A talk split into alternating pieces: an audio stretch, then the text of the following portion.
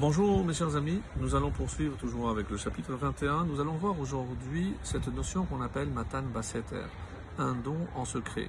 Et comme on va le voir, est-ce qu'il s'agit de la Tzedaka, comme nous le savions, que le, niveau le plus élevé dans, dans la tzedaka, de la charité, comme on traduit généralement, c'est basseter. C'est-à-dire que moi je ne sais pas à qui je donne et euh, celui qui reçoit ne sait pas de qui ça vient.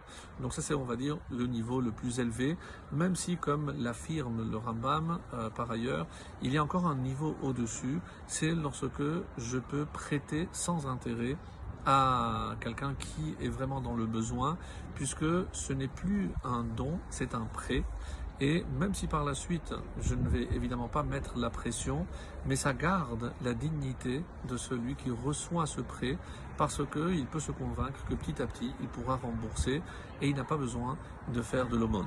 En tout cas, dans les versets que nous allons essayer de commenter ce matin, nous allons voir que euh, c'est la, valeur suprême du don par rapport donc à cette façon de le faire en secret.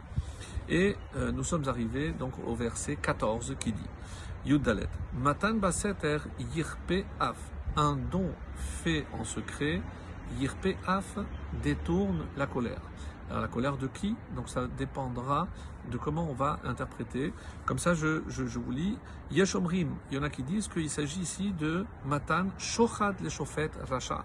Donc c'est une corruption. On est en train d'essayer de corrompre un chauffet, un juge qui est déjà forcément corrompu.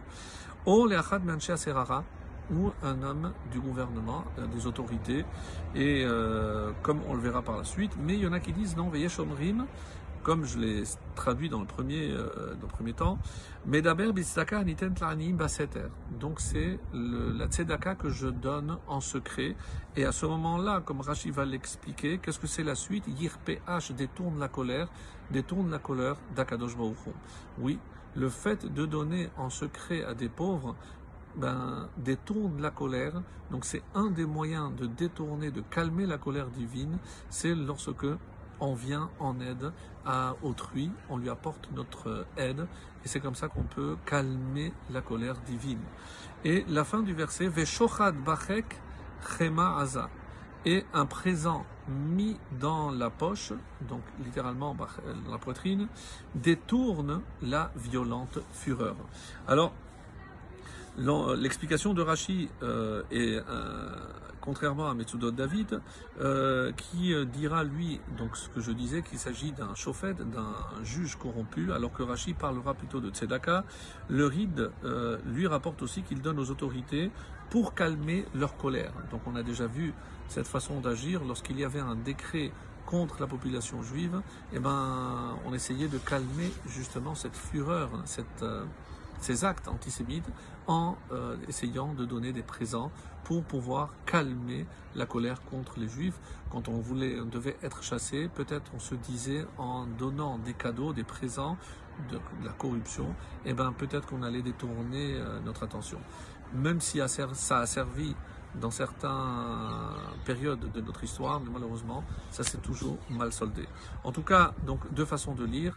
Est-ce que c'est au pauvre ou est-ce que c'est euh, au, à un juge ou à des hautes instances?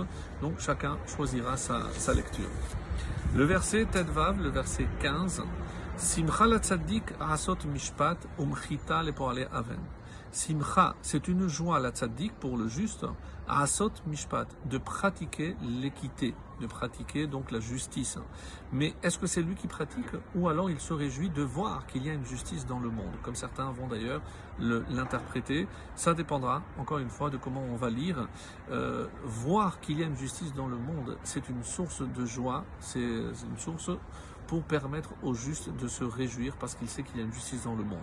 Ou Mechita, les pour à mais Mechita, on avait traduit déjà ce terme par une ruine, mais la ruine est les pour à Vennes pour les euh, fauteurs d'iniquité, c'est-à-dire ceux qui, euh, au contraire, font régner l'injustice. Hein. Donc ils entraînent la, ruine. Alors, euh, la joie de voir que la justice est pratiquée soit par l'homme, soit par les juges, c'est ça qui procure véritablement une joie au tzaddik. Et peut-être que c'est pour ça qu'il porte ce nom tzaddik par rapport à la tzedaka, par rapport au tzedek, à la justice qui est pratiquée. Donc d'où vient sa joie? C'est de voir qu'il y a une justice dans le monde. Rachid nous dit que euh, faire justice, les srutam, les akotam, pardon, les chaye olam haba al Lui, il change la version et il dit pourquoi ils se réjouissent Asot Mishpad Parce qu'ils savent que tout ce que Hachem envoie, même si ce sont des épreuves, c'est ça ce qui est juste. Et pourquoi?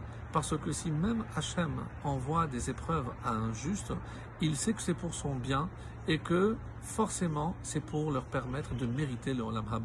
Donc quelque part, grâce à, ces Yisourim, grâce à ces épreuves, ils pourront atteindre le Olam et Peut-être, c'est la raison pour laquelle ils se réjouissent de voir que forcément c'est pour leur bien. Donc on puisse atteindre ce niveau en vous souhaitant une excellente journée.